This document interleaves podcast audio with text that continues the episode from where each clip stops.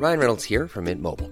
With the price of just about everything going up during inflation, we thought we'd bring our prices down. So to help us, we brought in a reverse auctioneer, which is apparently a thing. Mint Mobile unlimited premium wireless. Ready to get 30, 30, bit to get 30, bit to get 20, 20, 20, bit to get 20, 20, bit to get 15, 15, 15, 15 just 15 bucks a month. So, Give it a try at mintmobile.com slash switch.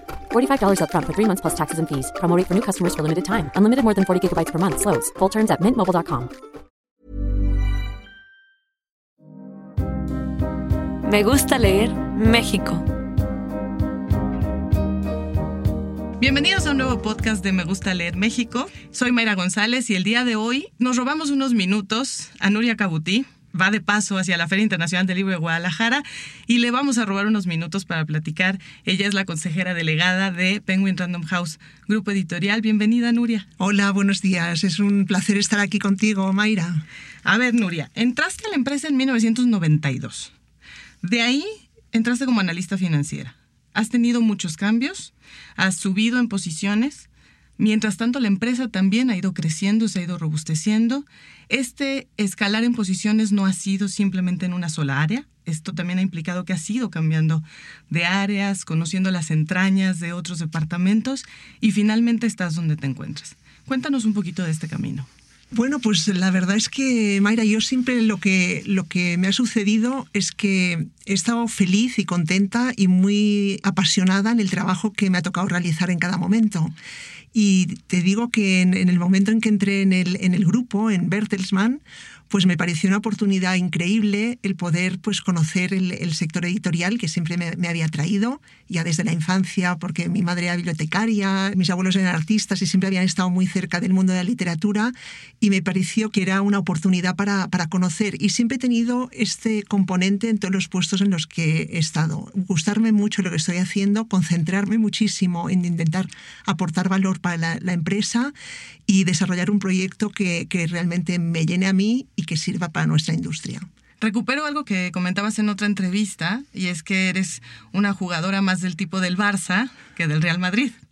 Bueno, a mí me, me gusta muchísimo el trabajo en equipo, creo en el equipo todo lo que hemos conseguido en nuestra empresa realmente hubiera sido imposible si no hubiéramos tenido una muy buena comunicación entre, entre todos los componentes de ese equipo y realmente pues tolerarnos, compartir las diferencias, pero al final tener un proyecto común. Y creo que esto es lo que nos diferencia y por eso estamos donde estamos, porque tenemos un proyecto común compartido por la gran parte de nuestros empleados y con muchísima ilusión y pasión. A los editores nos pasa mucho que de pronto nos preguntan, ¿y tú qué haces? ¿No? Ah, soy editor. Ah, ah, ¿y qué es eso? Y de pronto hay que explicar qué hace uno, qué hace el editor. ¿Qué hace? Yo la creo consejera que... del, ¿Qué hace la consejera, Ah, la consejera delegada de Penguin Random House Grupo Editorial? Sí, no. Bueno, pues yo creo que, que, es lo que decimos, ¿no? Quizás repartir juego, ¿no? Como sería el equivalente de, del, del fútbol de alguna manera que, que, la gente tenga cada uno su oportunidad, hablando sobre todo de los editores que están, son los que están eh, hablando con nuestros autores, pues de alguna manera que ese editor tenga la libertad de poder confeccionar un programa editorial y también tener pues la, la visión de acompañamiento a ese autor en su carrera profesional en los malos momentos y que realmente si ese editor cree en un autor y ese autor forma parte de nuestro grupo, pues tutelarle y acompañarle durante su carrera profesional. Y yo estoy ahí sencillamente pues para también estar pues pendiente de nuestros editores, de que en el área comercial también podamos pues compaginar esos intereses de los autores y darles el máximo de audiencia posible y por supuesto pues eh, buscar un equilibrio entre todos. Que además esto que dices de los editores, estás hablando de editores de distintos países, muy diversos, de distintas culturas, que atienden a distintos sellos editoriales. Es decir, estás, estás en un punto, en el núcleo de la multiculturalidad y de la diversidad. Eso es fascinante. Eso para mí es lo más bonito de este negocio, realmente tener la oportunidad, primero, de conocer autores muy distintos, de distintas temáticas, pero después tener esa riqueza de, de, editores que tenemos en nuestro grupo que velan por distintos intereses, eh, que buscan segmentos nuevos de mercado, que buscan nuevas voces para convertirlos en, la, en las futuras promesas de la literatura. Y esto es, es, realmente muy bonito. Entonces yo creo que nuestro grupo eh, lo bueno que tenemos es que hay un diálogo entre todos esos editores de todos los países y que entre ellos pues, pueden intercambiar ideas, eh, nuevos autores y esto es una cosa que creo que es única en nuestro grupo y que debemos también celebrar y potenciar. Nuria, el techo de cristal es una realidad, es algo que está, que se ha comentado, es algo que ahorita está muy en boga. Tú ocupas un lugar muy importante, tú ocupas un puesto muy, muy importante dentro de la industria editorial. Eh, y es un puesto que normalmente es ocupado por hombres o que en algún momento estuvo dominado por una mayoría masculina. ¿Te fue difícil Sí, a ver, yo, yo, en primer lugar lo que quiero decir es que en la industria editorial hay muchas mujeres y que creo que el panorama ha cambiado muchísimo de quizá pues, en los inicios cuando yo me incorporé al, a, nuestro grupo. Concretamente, eh, yo formo parte de un comité internacional de Penguin Random House donde la mitad somos mujeres, así que, que realmente el panorama es muy diverso. Y cuando hablamos de nuestra empresa, nuestra empresa que está en el mundo hispano, y yo miro en el, en el, también en el ámbito pues, del comité directivo, tanto en el caso de España, la mitad también somos mujeres y la mitad hombres, y a nivel internacional con todos los colegas de América Latina, la situación también es muy similar. Así que creo que las cosas han cambiado. Eh, no obstante, sé que, y, lo he vivido, es una, una dificultad el, de alguna manera pues, poder compaginar todos tus intereses con, con, una carrera profesional, especialmente si también quieres tener una familia. Y lo que yo digo es que debemos ofrecer como empresa el máximo de facilidades para que todo el mundo tenga las mismas oportunidades. Y creo que esto es un compromiso que tiene que venir desde la dirección y que tiene que ser em, estar como prioridad, una de las principales prioridades de, un director general, conseguir ofrecer esas mismas oportunidades, pero no hablo únicamente de género, sino a nivel de diferentes em, orígenes, eh, a, a nivel de diferentes formaciones. Necesitamos tener una empresa más diversa. Y esto es, creo que es, es, muy importante y donde yo estoy poniendo mucha energía para que esto suceda. Es una industria, sí es cierto, somos un montón de mujeres. Y un montón de todos lados, es decir, de este lado, del lado editorial, y las lectoras juegan un papel muy importante en la industria. son, uno va a un club de lectura y se encuentra a 15 mujeres y a dos hombres que de, pronto se han de preguntar qué estamos haciendo aquí. Por eso es, es, necesario que también en las empresas haya una diversidad ¿no? y que sea lo más rico posible para incorporar qué quiere la sociedad, ¿no? Eh, y, ya por eso yo ahí pongo mucho énfasis, ya no tanto en el género, sino en esa diversidad de nacionalidades, de intereses, de formación, que realmente podamos cubrir lo que es la sociedad dentro de la empresa. Y el día que consigamos eso, creo que aún podemos conseguir mejores resultados. 92 entraste, ya viste la década de los 90 viste la década de los 2000, de los 2010, estamos por entrar a la del 2020, tres décadas ya has visto tú de cambios, de tendencias, de retos dentro de la industria editorial. ¿Cómo ves la industria editorial en este momento que estamos por entrar a esta, la que sería la cuarta década que te tocará claro. vivir en la industria? Bueno, el principio básico creo que no varía a lo largo de todos estos años, que es la creatividad y el saber encontrar buenas historias. Creo que esto es la base de nuestra industria y mientras que podamos eh, tener buenas historias que atrapen al, público, creo que esto es el fundamento que nos va a mantener vivos a lo largo de la historia. Así que esta es la, la base de nuestro negocio. ¿Qué es lo que está cambiando? Pues yo diría sobre todo cómo podemos comunicar esas historias al público, cómo podemos llegar a esos lectores potenciales que tenemos en todo el mundo hispano y cómo podemos enseñarles, explicarles e interesarles por nuestros, por nuestros títulos. Y en eso creo que estamos eh, en el momento ahora de los datos, de cómo incorporar datos eh, que nos ayuden a poder ofrecer mejor esos autores a un público mucho más amplio. Es el momento de, de utilizar, pues de alguna manera, todo lo que es las bases estadísticas, lo que es la inteligencia artificial y realmente todo esto incorporarlo en esta parte creativa para poder eh, llegar de manera mucho más efectiva al, al lector final. Y este es el reto en este momento en el que nos encontramos. De todos estos cambios que te han tocado vivir, ¿cuál es el que más te ha impactado? Yo creo que quizá fue la introducción a, a la digitalización. Yo diría que, que en el año 2010, que fue cuando yo también empecé en este, en este puesto de directora general, me encontré que era el momento donde se estaba hablando de que los ebooks o el mundo digital sustituiría al mundo de papel, que iba a haber una transformación radical. Entonces yo creo que este es el, el, momento donde de alguna manera hemos tenido que hacer más reflexión de hacia dónde ir, si deberíamos continuar invirtiendo en nuestros almacenes o no, porque ya no habría libro físico, qué tipo de libro digital se podría vender. Y todo esto sí que ha sido un debate amplio pero que de alguna manera se está resolviendo a favor el libro en papel. La gente quiere continuar leyendo en el soporte papel y por supuesto hay otros formatos que van complementando, pero que de alguna manera yo diría son adicionales a y no tanto sustitutivos. Y esto es una muy buena noticia. Ahorita dijiste decisión de qué hacer en el 2010 cuando de pronto es, se acaba el papel, todo va a ser digital, corramos todos hacia lo digital. Hablaste hace, hace unos minutos también de que cada vez tenemos más datos para poder ir llegando al lector final. Pero esta no deja de ser una industria de olfato y de riesgos. ¿Cómo se vive día a día en una industria con estas características? Bueno, yo creo que, que, lo llevamos muy bien entre los editores, entre la parte comercial.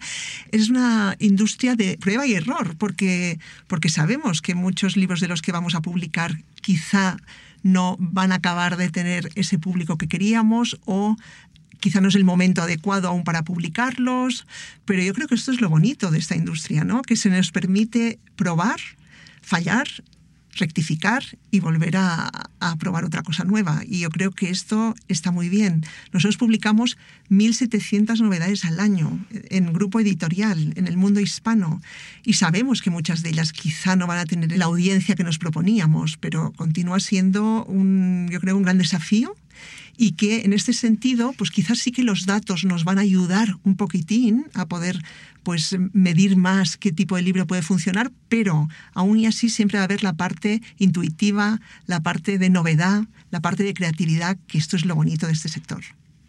Nuria, a ver, regresemos a quitarnos telarañas de la cabeza y ayúdanos a, a borrar ciertos prejuicios. ¿Las mujeres publican menos que los hombres? ¿Quieres decir las escritoras? Las escritoras. Bueno, yo creo que tenemos, hay de, hay de todo.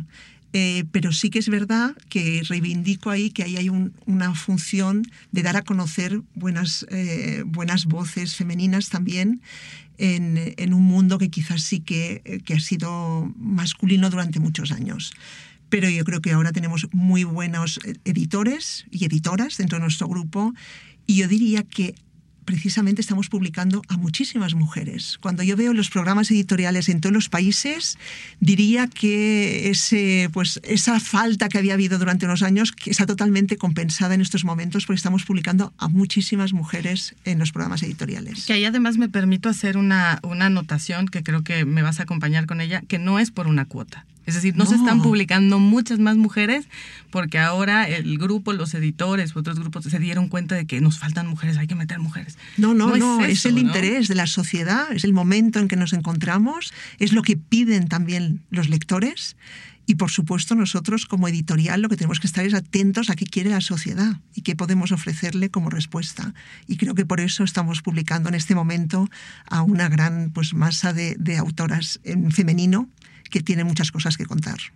Otra telaraña más. ¿Hay algún género en donde el hombre es el rey?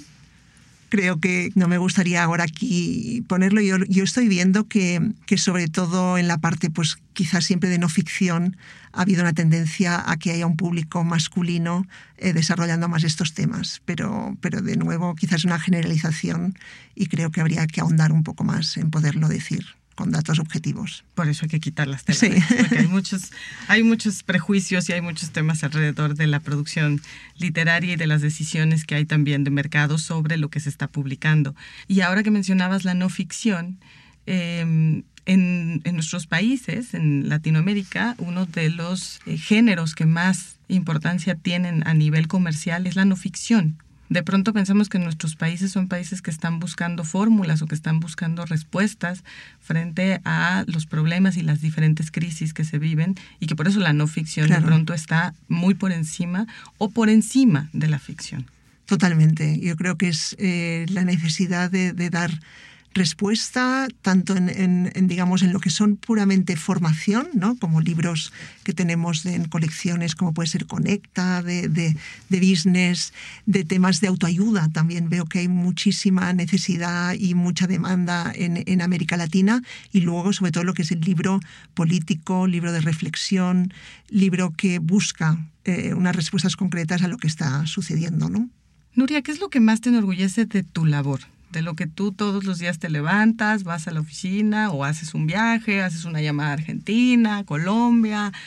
Bueno, pues yo lo que más me enorgullece es eh, ver que en todos los países tenemos equipos súper comprometidos, que realmente aman lo que hacen y que están entregados a tope en el proyecto. Y en este sentido, lo que también me enorgullece muchísimo es lo que entre todos hemos construido a lo largo de estos años. Estoy hablando de estos eh, último periodo de cinco o seis años, donde hemos conseguido eh, duplicar nuestra empresa a nivel de, resultados, a nivel de facturación, sea a través de incorporaciones de empresas que han venido y que hemos eh, pues sumado a nuestro proyecto, pero también con el crecimiento de nuestros catálogos, con el desarrollo de nuevas voces y esto lo hemos construido entre todos y creo que esto es motivo de orgullo para mí a tope. ¿Tienes tiempo de leer? bueno, poco, pero, pero tengo una gran lista de, libros cada, cada, cada mes que digo, este lo voy a leer luego, y luego no, no hay manera, pero sí, me, ¿No te me gusta. en una sala de juntas? es difícil, es difícil. Inténtalo. Sí, pero, pero me encanta cuando nuestros editores nos recomiendan este libro y este y este, y, claro, es esto, publicamos muchísimo de, de muchos autores de muchos países, ¿no? Y es realmente pues muy bonito cuando te puedes concentrar en alguno, ¿no? ¿Cuál sería una lectura que tú ahora nos recomendarías? No porque la hayas hecho recientemente, quizá de incluso del libro que siempre relees o algo. No, ahora mismo eh, estoy intentando conocer el catálogo de la empresa que acabamos de incorporar a nuestro proyecto, ¿no? que es Salamandra. Que Salamandra pues, se incorporó en, en el mes de abril. La verdad es que, de nuevo, también creo que es motivo de orgullo que en un momento donde, donde los propietarios de Salamandra pensaron en traspasar su legado, se han acercado a nosotros porque piensan que va a quedar el legado en muy buenas manos. Entonces me estoy acercando al catálogo y ahora concretamente pues he estado leyendo un libro que es La historia del amor de Nicole Krauss, que me parece una historia fantástica y que también quiero recomendar a lectoras y lectores. Yo te quiero recomendar La Cena de Germán Koch, ah, que es de Salamandra. Y a todos ustedes que nos escuchan tienen que leer La Cena de Germán Koch para que sigamos también aquí todos empapándonos de lo que pasa con este sello tan hermoso que es el sello Salamandra. ¿Qué no le perdonas a un libro? Eh, yo le perdono todo. Ah. Claro, porque, porque entiendo que cada uno em, transmite las cosas de una manera que, que puede ser pues, más extenso, menos, pero lo, para mí lo importante es que al final, cuando acabas el libro, eh, te quede un mensaje, ¿no? que quede al final un titular. ¿Qué me ha traído esta historia? ¿no? O, que, o sobre qué me ha hecho reflexionar o qué me ha hecho cambiar de mi manera de pensar. Y creo que esto es lo que, lo que siempre busco en un libro. ¿Prestas libros? Sí, pero esto, esto en, además en, en, un, digamos, una persona que tenemos tantos libros es, es, que sé que nunca van a volver, nunca van a volver, nunca vuelven, ¿eh? nunca vuelven. No sé si te pasa a ti. Mucho. Ya, ya no me apego. Ya, y entonces ya digo, bueno, da igual, pero sabes que ese libro al final nunca vuelve. ¿Devuelves los libros? Soy bastante, sí, soy bastante disciplinada, ¿eh? Soy bastante disciplinada. Intento, intento cumplir. Cuando, cuando, me, cuando me dejan uno, digo, va, este te lo voy a devolver.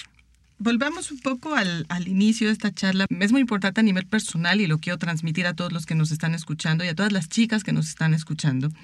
Hace algunos meses en México, una tocaya mía directamente, Mayra González, fue nombrada como la eh, responsable global de ventas de Nissan. Y ya antes había ocupado el puesto como presidenta, como directora eh, nacional en México, que era la primera vez que una mujer ocupaba ese puesto. Creo que alguien como ella, alguien como tú, como muchas otras mujeres son ejemplo pero también pienso que hay muchas chicas que siguen pensando que no es posible que es muy difícil hacer una carrera así, además, de haber empezado en un lugar, de ir creciendo, de ir, de, ir aprendiendo, de ir cambiando de área hasta llegar al punto en el que, por ejemplo, te encuentras tú ahora. Y me parece muy importante qué es lo que tienes que compartir en ese sentido con todas esas chicas que nos pueden estar escuchando y que con otra vocación, que quieren ser, eh, eh, estar en, en, la industria de la arquitectura, por ejemplo, o quieren dedicarse a la ingeniería o a la vocación que sea, pero que quieren emular una carrera así. ¿no? Yo empecé, seguí, continué, me vieron, me dieron oportunidad, la aproveché. ¿Qué tendrías que decir? Claro, yo, yo les diría que intenten primero buscar un role model, porque sí que los hay y sí que hay muchas mujeres que están consiguiendo de alguna manera llegar a, puestos de responsabilidad y que si esas personas lo han conseguido, ellas también pueden conseguirlo. Les diría también que intenten buscar uh, apoyo en compañeros, compañeras, en algún tipo de, persona que les pueda ir asesorando qué hacer en el mundo laboral, porque a veces es un tema también de cómo nos comunicamos las mujeres, de qué mensajes a veces no, no expresamos, y creo que esto debemos mejorar las mujeres en, en este tipo de, de, comunicación, de dejar patente cuando nos interesa un, un puesto, que creemos que, que valemos, que lo digamos, porque esto nos cuesta en general decirlo a las mujeres. Y, y después de alguna manera, pues también marcarse pues, un, unos objetivos realistas también, ¿no? De, de, ser, pues, de tener ambición, pero al final, es lo que decía al principio, también disfrutar con lo que se tiene en cada momento. Creo que esto, de alguna manera, es lo que luego te abre puertas a poder continuarte desarrollando. Entonces, yo cuando a veces hablo con, con chicas, digo que no sea una obsesión, todo esto tiene que llegar, uh -huh. por, por supuesto tienes que ir creando tus propios pasos, pero está tranquila y busca apoyo y déjate de alguna manera pues también asesorar por los que están a tu lado. Eh, sí que es verdad para la gente que tenemos una responsabilidad, que tenemos de alguna manera también, eh, a, mí, a mí se me ha acercado muchas veces chicas o mujeres me han dicho, es que por favor, quiero que te vaya muy bien porque necesitamos role models en la sociedad. Y creo que sí, que esto cada vez más vamos a ir necesitando que la gente pueda ver que hay muchas mujeres que pueden acceder a puestos de responsabilidad y que es un tema totalmente factible. Muchísimas, muchísimas gracias, Nuria. Finalmente, pues acá en México te, te, cachamos de paso a la Feria de Guadalajara, te abordamos, te secuestramos, te metimos a esta cabina para que hablaras con nosotros. ¿Qué le tiene que decir Nuria Cabutí a los lectores mexicanos? Bueno, pues lo que quiero decir es que en Penguin Random House vais a encontrar un amplio catálogo de publicaciones que creo que estamos muy comprometidos con la sociedad mexicana en los intereses desafíos también eh, que tiene la, la, sociedad mexicana y lo que queremos es precisamente ofrecer un catálogo amplio que pueda cubrir todas las áreas de interés, los más pequeños, niños pequeños, hasta un público adulto en todas las áreas. Por lo tanto, que espero que en nuestros catálogos encontréis una historia que os cambie la vida, que os inspire y que os ayude también a mejorar en nuestra sociedad. Gracias, Nuria. Gracias a ti, Mayra. Muchísimas gracias, Nuria Cabutí, consejera delegada de Penguin Random House Grupo Editorial. Y acá nos vamos a escuchar, acuérdense, en un par de semanas más va a haber otro podcast de Me Gusta Leer México. Gracias allá en, en la producción a Álvaro Ortiz y a Jacqueline Tavera. Hasta la próxima.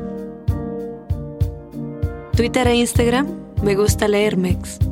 Facebook, Me Gusta Leer México.